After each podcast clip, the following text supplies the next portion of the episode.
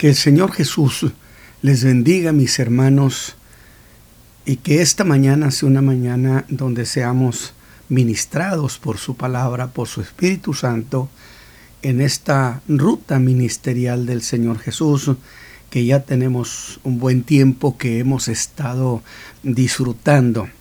Y usted sabe que hemos estado últimamente en el capítulo 7, que ha sido una jornada intensa de rechazo a las propuestas del Señor Jesús de que creyeran en Él.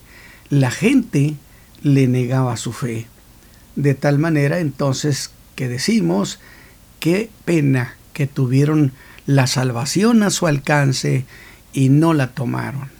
Así que mis hermanos, continuamos esta mañana con esta ruta ministerial y el día de hoy tenemos una historia más, un suceso más en ese quehacer que el Señor Jesús hizo entre nosotros como la obra encargada de su Padre, la cual obra habría de terminar y decir consumado está. Padre, he acabado la obra que me diste que hiciese. Muy bien, pues Dios bendiga a nuestros hermanos, ustedes allá en Estados Unidos, al hermano Isaí, nuestro hermano Gamaliel, y yo aquí, por supuesto, desde la ciudad de Monterrey, Nuevo León, México, muy contento, verdaderamente muy contento por la bendición que significa poder eh, hablar del Hijo de Dios, que Dios nos conceda ese privilegio de hablar de su Hijo, pues no es una cosa como para tomarse a la ligera, sino es una, una oportunidad muy ilustre. Así que mis hermanos, esta mañana ya hemos salido del capítulo 7 y entramos al capítulo 8 del Evangelio de Juan. Y dice la siguiente lectura que es en el capítulo 8 del versículo 1 al 11. Nos habla acerca, hace un enlace el primer versículo con el capítulo 7 que había terminado, ese día tan duro, pero duro y hostil en realidad. Y entonces al terminar ese día, dice Juan, que Jesús se fue al monte de las olivas. Y por la mañana volvió al templo y todo el pueblo vino a él. Y sentado él les enseñaba. Entonces los escribas y los fariseos le traen una mujer tomada en adulterio. Y poniéndola en medio, dícele, maestro, esta mujer ha sido tomada en el mismo hecho, adulterando. Y en la ley Moisés nos mandó apedrear a las tales. Tú pues, ¿qué dices? Mas esto decían tentándole para poder acusarle. Empero Jesús, inclinado hacia abajo, escribía en tierra con el dedo. Y como perseverasen preguntándole, enderezóse y díjoles, el que de vosotros esté sin pecado, arroje contra ella la piedra el primero. Y volviéndose a inclinar hacia abajo, escribía en tierra. Oyendo pues ellos, redarguidos de la conciencia, salíanse uno a uno, comenzando desde los más viejos hasta los postreros. Y quedó solo Jesús y la mujer que estaba en medio. Y enderezándose Jesús y no viendo a nadie más que a la mujer, díjole, mujer, ¿dónde están los que te acusaban? ¿Ninguno te ha condenado? Y ella dijo, Señor, ninguno. Entonces Jesús le dijo, ni yo te condeno, vete, pero no peques más. Historia de salvación extraordinaria. Muy bien, mis hermanos, pues dijimos que con este capítulo 8 del Evangelio de Juan, seguimos, por supuesto, esa ruta ministerial del Señor Jesús. En el capítulo 7, el Señor empezó a poner a descubierto lo que llamé las deficiencias morales y espirituales de la gente de Jerusalén. Una de ellas, una de esas deficiencias, es que en cada afirmación que Jesús hacía, buscando vehementemente que le creyeran, invariablemente buscarían desmentirlo. Se resistían a creer en él. Y por una razón u otra, al final era lo mismo, una durísima incredulidad. Es entonces cuando el Señor Jesús abre una nueva cuestión con ellos y les dice que son pecadores. Fíjese usted, el Señor Jesús ahora en la ciudad de Jerusalén abre un tema fundamental que es la cuestión del pecado, diciéndoles, si no creyereis en mí, en vuestros pecados moriréis. Que por cierto es la cuestión más importante, pues no tendría sentido que los predicadores no convocáramos a la gente al arrepentimiento, al cambio de vida, a recibir a Cristo como su Salvador, si es el tema más importante. Pues fue la razón por la que Dios envió a su Hijo. Y ponga oído a esto, que uno de los temas, y aún más, el asunto que llevaría a final esas charlas fue precisamente esto del pecado. Cosa que el Señor hizo tema sobresaliente. Un predicador no puede mantener olvidado el tema de llamar al, arrepentimiento, el tema de los pecados. Porque entonces sería un evangelio incompleto. Y por haberlos acusado que eran pecadores, mire usted la defensa que de sus puntos de vista se hizo todavía más rabiosa, desmintiendo abiertamente la versión que Jesús estaba dando de esos hechos, defendiendo categóricos con fuerza que ellos no eran pecadores, ellos eran hijos de Abraham. Y por causa de rechazar la versión que el Señor Jesús daba de sus vidas, el capítulo 7, puedo decir, terminó de manera trágica. Mire cómo dice, y cada uno se fue a su casa. Palabras estas que más bien parecen un epitafio, un lamento. Y lo era, porque se fueron con sus corazones vacíos, sus almas sedientas y cargando sus pecados evidentemente hasta la misma eternidad si es que jamás llegaron a creer en Él. A pesar que Jesús había clamado, puesto toda su energía, si alguno tiene sed, venga a mí y beba. Y no te ese, venga a mí. Ese vengan a mí, crean en mí. Es la doctrina de la fe personal en Cristo Jesús para tener perdón de pecados. Si el hombre o la mujer no ponen su fe en la persona del Señor Jesús, no podrán obtener salvación de ninguna manera, ni busque que al cabo no hay. Sin embargo, a pesar de tener el perdón tan cerca de ellos, se fueron esa noche, esa tarde, en un total fracaso. Alabado sea Dios. Y fue así que llegó el siguiente día. Este capítulo 8, donde tenemos el mensaje de esta mañana. Dice el capítulo 8, en el verso 2, y por la mañana el Señor volvió al templo.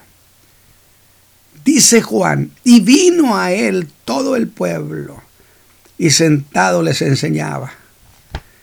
Ahora no hay registro de qué cosa les estaba enseñando, pero estando en eso, dice Juan, que lo interrumpen los fariseos y los escribas. Ellos andaban en lo suyo, porque traían a Jesús un caso capital, sobre el cual, según la malicia del corazón de ellos, querían que les diera su opinión. Así que vinieron a él muy de mañana, mis hermanos. Lo que quiere decir para mí que estos no habían podido dormir bien esa noche, no habían podido dejar de pensar en Jesús toda esa noche. Alabado sea Dios. Y dice Juan, y una mujer fue llevada a ellos acusada de adulterio. La presentaron a los escribas y fariseos. Y estos maliciosamente pensaron que sería una muy buena idea remitir este caso a Jesús para que diera su opinión, a ver qué decía.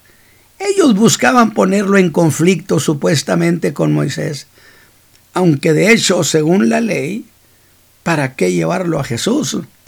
Si el caso estaba resuelto, Moisés dijo que debía morir apedreada. Eso decía la ley.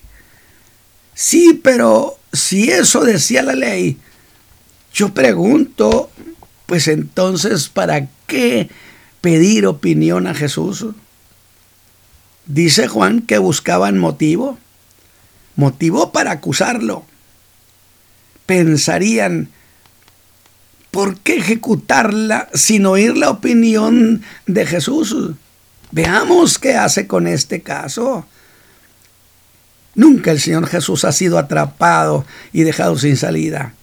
Esta es una buena oportunidad, diría, no tanto para hacer valer la ley, sino para probar a Jesús y ponerlo en conflicto. Y le dicen, maestro, esta mujer ha sido tomada en adulterio en el mismo hecho. Es decir, hay testigos presenciales. Y en la ley Moisés nos mandó apedrear a las tales. Y yo otra vez digo, pero entonces, ¿para qué vienen con Jesús si Moisés lo había dicho? Insisto, la cuestión es que esperaban atrapar a Jesús en medio de un conflicto de valores entre su mensaje de perdón y misericordia que él predicaba y lo que decía la ley. Pero no quiero ahorrarme el gozo de decir, le traen esta mujer al Señor. Y no quiero, digo, perderme el gozo de decir que trayendo a esa mujer a Jesús, a Cristo Jesús, cometieron el más glorioso de los errores. ¿Sabe por qué, mi hermano? De un gloria a Dios porque trajeron la oveja perdida al buen pastor, el que andaba buscando las ovejas extraviadas. Precioso, me alegro de decir que a esa mujer ese día no le podía suceder cosa mejor. A nadie le puede suceder cosa mejor que ser presentado al Señor Jesús, que ser llevado ante el Señor Jesús. Porque para un pecador que busca perdón, no hay mejor sitio que ante Jesús. Eso es lo que estoy haciendo, presentarle a este buen pastor, decirle, mire lo que hizo con esta oveja descarriada, perdida, sin salida.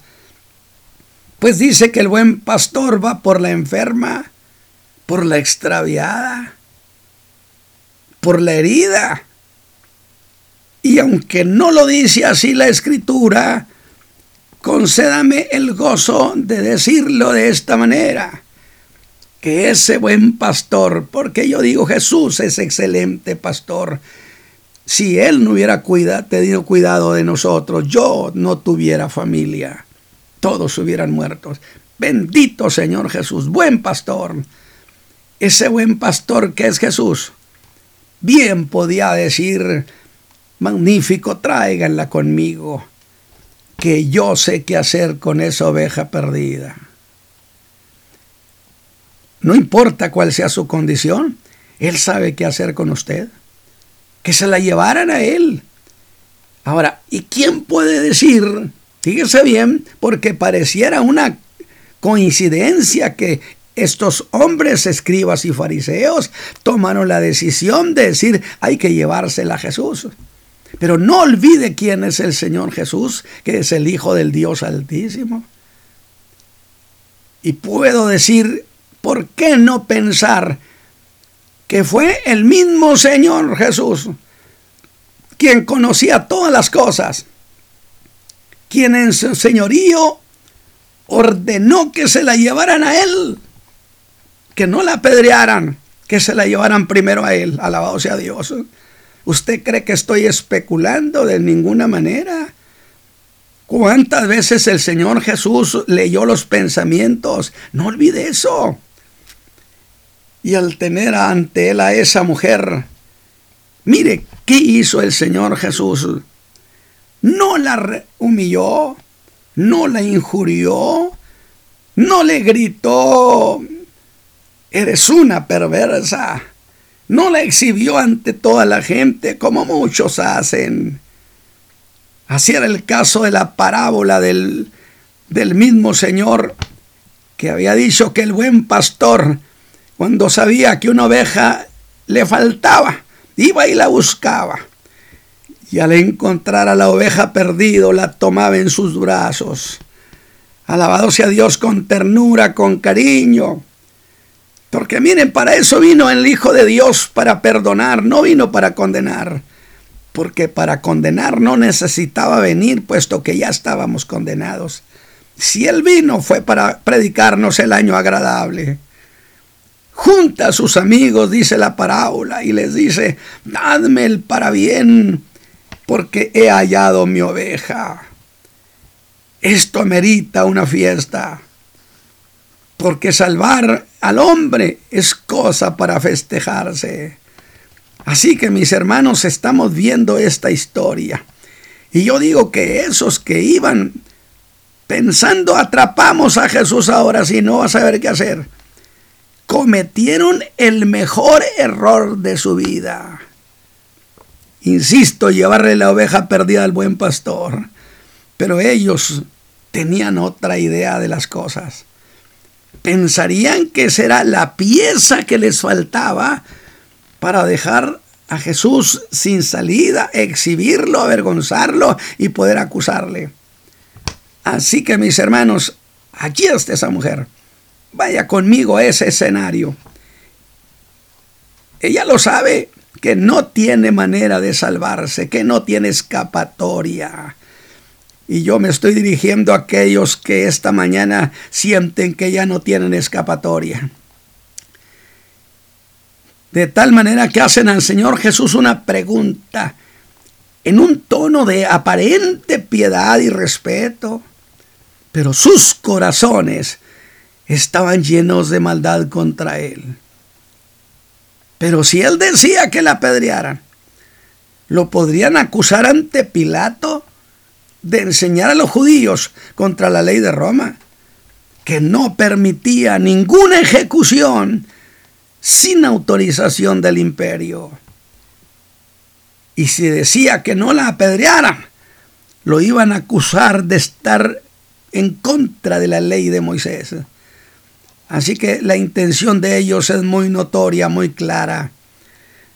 Con lo que estoy diciendo de este caso es para que mis hermanos que me están escuchando y, enseñan a la gente a que busquen la salvación. Miren el caso de perdón tan precioso. Cuéntenla. Esta es una buena historia. Buscaban mostrar que las enseñanzas de Jesús y las de Moisés habían entrado en conflicto. Pero en esta historia quiero pedirles una cosa, mis amigos del auditorio. Quiten sus ojos de esos fariseos y escribas. Y vea usted a esta mujer, preocupada mujer indiscutiblemente, bien lo sabía que no había manera de salir de las consecuencias de su pecado, cosa que era por demás cierta. ¿Puede usted imaginarse cómo estaba esa mujer? Su caso, su caso era un caso perdido. Aunque nunca será caso perdido cuando esté de por medio el bendito Hijo de Dios. Ningún caso estará perdido si está el Señor Jesús allí, donde lo imposible se hace posible. Pero veamos a esa mujer. ¿Qué podemos decir de ella? ¿Acaso usted la oye pedir al Señor alguna cosa? ¿La ha escuchado hablar siquiera? No. No, no, no, la mujer no le ha pedido absolutamente nada. Cuando menos Juan no nos cuenta que haya hecho eso. Pero entonces lo voy a decir, le voy a decir algo a usted que me escucha. No debe olvidar jamás. Y estas cosas las entiendo y las percibo en mi espíritu de toda la vida. Que es cierto. Aquella mujer sin duda fue llevada llorando, llena de temor aunque jamás se oye que ella pida perdón o misericordia, porque ella sabía que no iba a haber misericordia. Si está Jesús y hay misericordia. Pero nadie, también quiero decirle, escúcheme por favor, tampoco ninguno puede saber las cosas que pasaban en su alma. Creo que su, su alma era un remolino. Y sin saber cuáles fueran las palabras silenciosas que salían de su alma. Es decir, ella no estaba hablando, no fueron oídas por nadie, pero no le parece razonable pensar que ella iba reflexionando y que en su alma debió haber una súplica sin palabras que su alma pidiera que fuera diciendo, mi Dios, dame una oportunidad, Piqué, ayúdame. Y Dios oye los pensamientos, porque usted no puede, ciertamente usted no oyó esa mujer pedir, pero tampoco puede decir que en silencio en su alma no pidió. Y el Señor Jesús oye las peticiones del corazón. Por eso nadie se atreva a decir qué pasó con alguien, porque puede ser que suceda una relación de esta manera. Ahora, oportunidad que los líderes no le iban a dar a esta mujer. Pero, ¿cómo es eso? ¿Cómo es que de esa manera pudo ser oída? ¿Acaso no ha habido casos en la ruta ministerial donde el Señor Jesús manifestó conocer los pensamientos? ¿En las casas de los fariseos? Y yo le digo en el club de los silenciosos, no hablaban. Y dice, y el Señor Jesús contestó, y yo dije, Señor, ¿cuándo si ni siquiera han hablado? Pero el Señor Jesús conocía sus pensamientos y contestaba sus pensamientos. Sí, Señor. Sí, Señor. No es para que sepa quién es el Salvador que le estoy hablando. Sin duda el Señor Jesús hizo que no la ejecutaran en el acto, que se la llevaran a Él. Él sí sabía qué hacer para darle ayuda y perdón. Perdón y nueva vida que no le iba a negar. No le iba a negar su misericordia. Los religiosos no tendrían compasión mucho menos si buscaban desacreditar a Jesús. Vea lo que hicieron. La pusieron en medio de toda la gente. Pues ¿para qué? Para exhibir a Jesús. Para que todos se enteraran de qué decía Jesús y fueran testigos. Y creo que Jesús pudo decir, bueno, ustedes así lo quisieron. Eso lo digo yo. Aunque Jesús no responde a sus preguntas, sino que se pone a escribir en tierra. Yo no voy a especular qué escribía en tierra. Digo, porque sería especular. Esto debió parecerles una táctica dilatoria.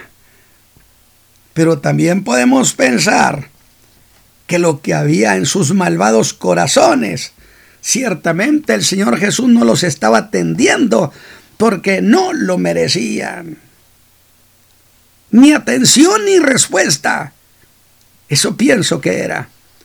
Pero esos jueces improvisados insistieron, despiadados, porque no hay duda que estaban resueltos a llevar a cabo su doble propósito, matar a aquella mujer y desacreditar a Jesús.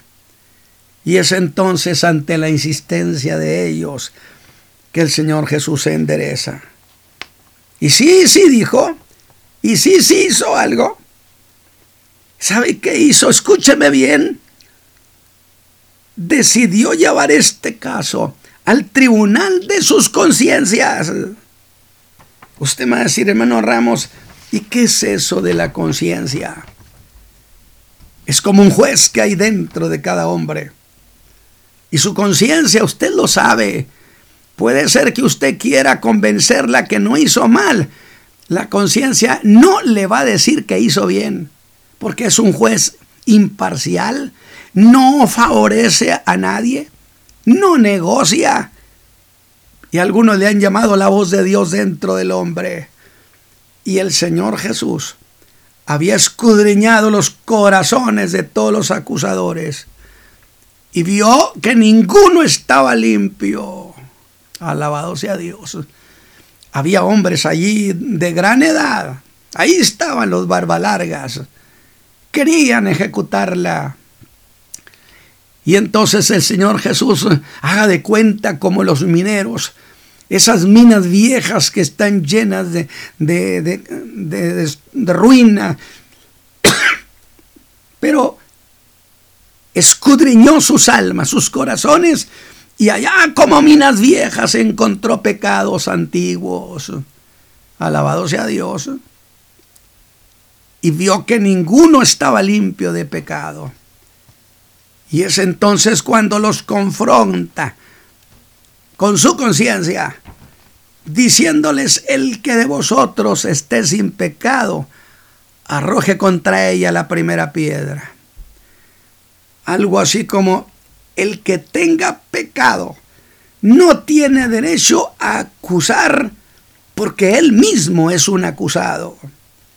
Este es un vicio muy común de acusar aunque el hombre se estén en peores condiciones. Vea lo que el Señor ha hecho.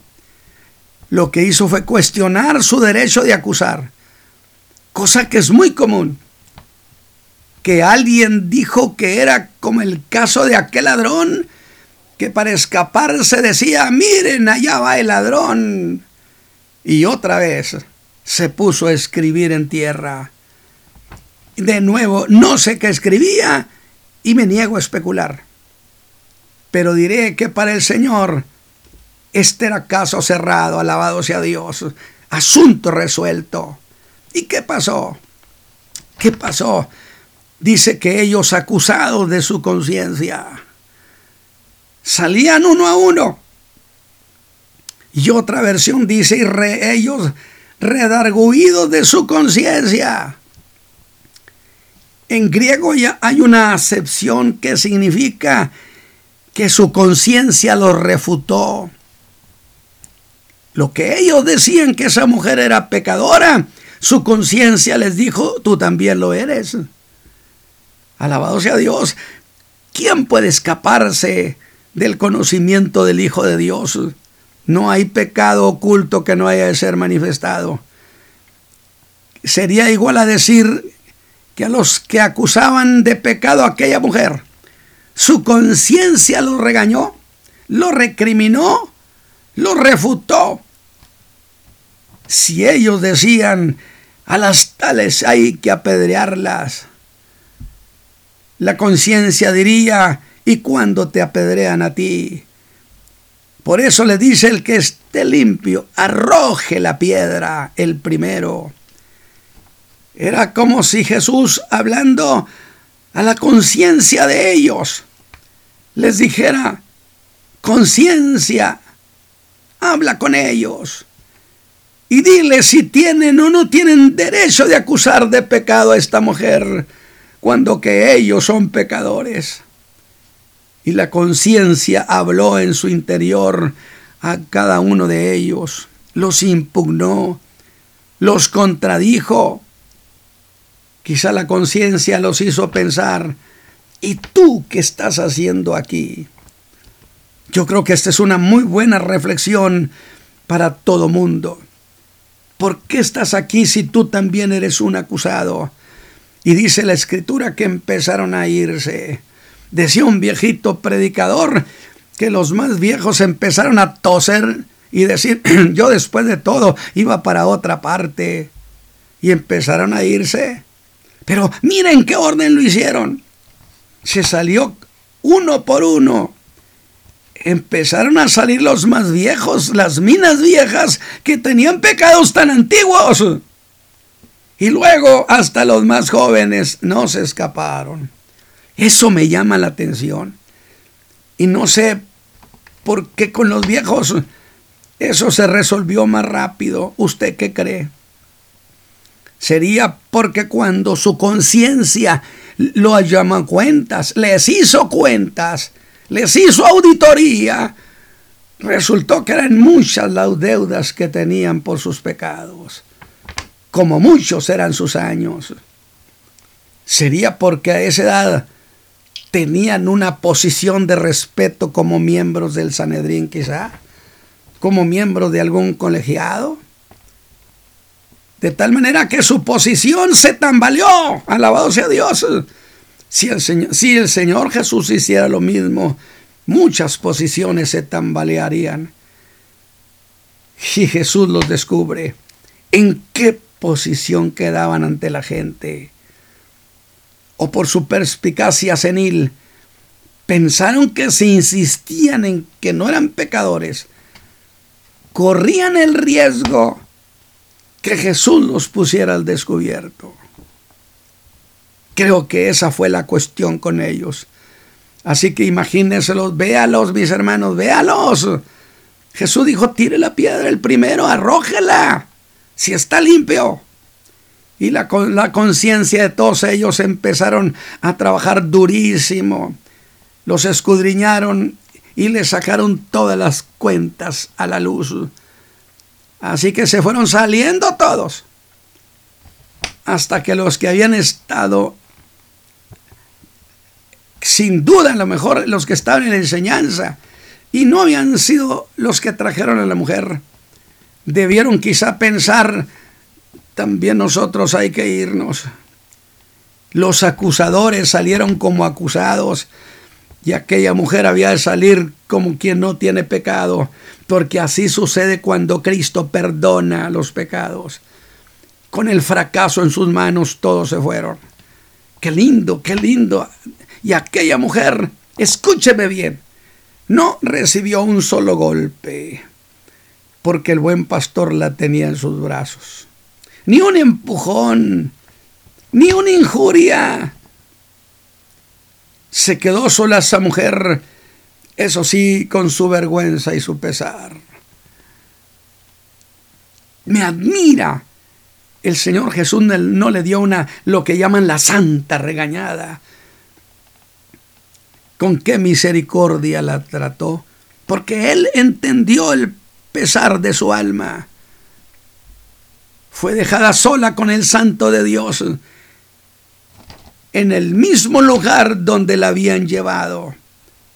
Gloria a Dios para siempre. Y dice el verso 10, y enderezándose Jesús, no viendo a nadie más que a la mujer ¿Cómo cree usted que estaba sintiendo la mujer cuando vio que tiraban las piedras a un lado y se iban yendo? Y le dice, mujer, ¿dónde están los que te acusaban? Ninguno te ha condenado. Esa mujer dice, ninguno. Entonces el Señor Jesús a esa abeja perdida. Le dice las palabras que le dieron nueva vida. Un nuevo comienzo. Ni yo te condeno, mujer. Qué distinta actitud la que a veces tenemos y la falta de misericordia. Ni yo te condeno. Tampoco significa que el Señor Jesús estuviera consintiendo el pecado. Pero le dice, ni yo te condeno. Vete. Alabado sea Dios. Sintió que ya no estaba atrapada. Le dieron libertad. Vete. Mas no peques más. Ni yo te condeno. Te perdono. Lo que prueba que está verdaderamente arrepentida pues el Señor Jesús no iba a otorgar un perdón a quien no tenía arrepentimiento en su corazón, porque el Señor Jesús sabía lo que había en el alma. Él sabe lo que hay en usted esta mañana. Muchas cosas usted no las dice, las tiene ahí guardadas. Usted las tiene en su alma, pero usted tenga la certeza que el Señor Jesús la conoce y conoce esos pensamientos que están en usted pero que no han salido de sus labios. Ni yo te condeno. Lo que prueba que estaba verdaderamente arrepentida aquella mujer. Algunos han dicho que no debe interpretarse como si hubiera venido por fe para ser salva. Sin duda, pero ¿acaso alguno puede saber lo que pasó en su alma cuando la llevaban, cuando la encontraron adulterio, cuando la, la, tomaron de manera violenta, cuando la empujaron, cuando la llevaban de esa manera insultante. ¿Usted cree que esa mujer no iba llena de temor y pudo haber pedido en su corazón que Dios tuviera misericordia? Y en Cristo Jesús, Dios le otorgó ese perdón y misericordia. Padre eterno, una historia más preciosa de la salvación de tu Hijo, del cariño con que trataste al perdido, querido Señor. ¿Qué hubiéramos hecho si no hubiera sido tan bueno con nosotros? Padre eterno, que esta historia entre en el alma y la gente tenga confianza de ir a ti que no quieres que nadie se pierda, sino que todos procedan al arrepentimiento. Padre eterno, yo te ruego que esta palabra que he enseñado produzca fruto y te lo ruego en el nombre de Jesucristo, Señor nuestro. Que Dios les bendiga, mis hermanos, y nos escucharemos el próximo lunes. Amén.